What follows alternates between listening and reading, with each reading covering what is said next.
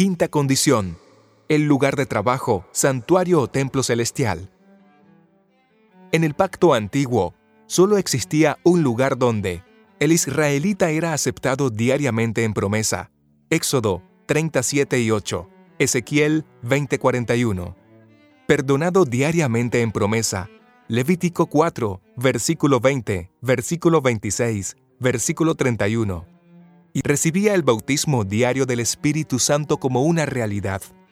Éxodo 37 y 8, Levítico 24, 1 al 4. Asimismo, ese era el único lugar donde su pecado perdonado era borrado como una promesa. Levítico 16:16. Ese lugar era el santuario terrenal. Éxodo 25, 8, 9, 40. Si el israelita no congregaba al santuario, era cortado. Levítico 23, 27, 30. Levítico 17, 3 y 4.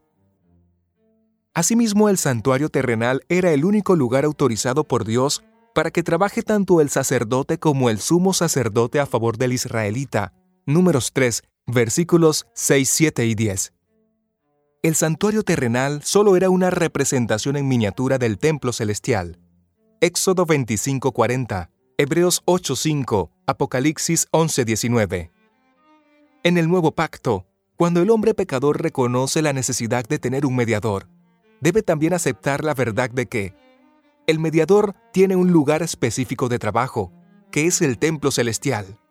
Apocalipsis 11:19, que este templo o santuario celestial fue construido por Dios mismo, ministro del santuario y de aquel verdadero tabernáculo que levantó el Señor, y no el hombre. Hebreos 8:2, que es un edificio real con sus paredes, su techo y sus puertas. Apocalipsis 4:1, Apocalipsis 11:19. Y este santuario es el gran original, el modelo, Hebreos 8:5. Y por lo tanto, el santuario terrenal solo era una copia del original. El santuario celestial es el único lugar de trabajo de Cristo como nuestro sumo sacerdote, ministro del santuario y de aquel verdadero tabernáculo que levantó el Señor, y no el hombre. Hebreos 8:2. Este templo no está aquí en la tierra, sino que se encuentra en el tercer cielo.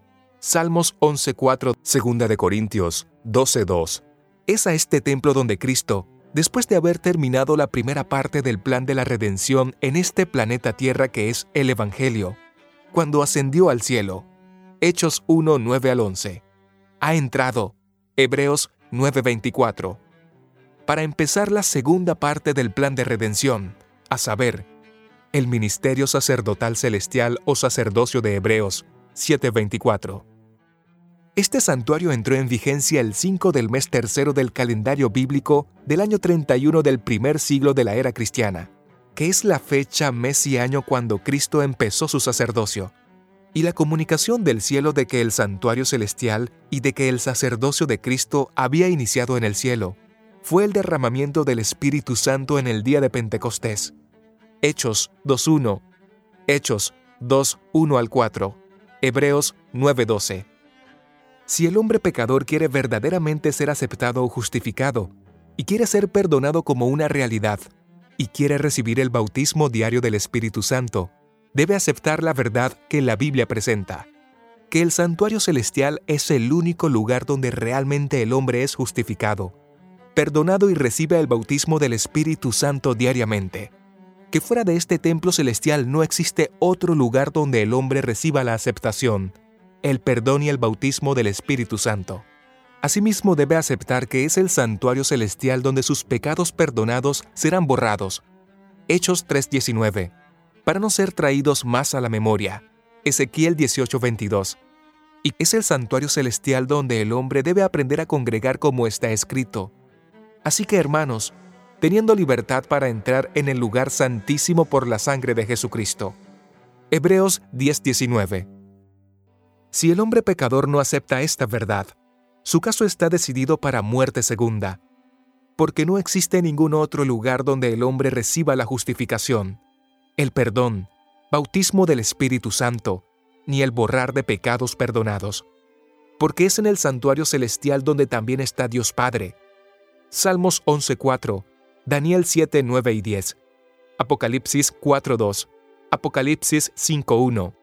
Y es ante Dios Padre que Cristo trabaja como nuestro sumo sacerdote. Hebreos 9, 24, Daniel 7, 13, Apocalipsis 5, 6 y 7. Es Dios Padre quien diariamente por su misericordia, Romanos 3, 24, nos acepta, nos perdona y nos concede al Espíritu Santo como agente regenerador bajo la forma de lluvia temprana. Joel 2.23. Y es en este lugar donde cuando llegue la hora del juicio, nuestros pecados perdonados serán borrados. Hechos 3.19. Asimismo, en este lugar se encuentra la ley de Dios que es nuestra norma de juicio.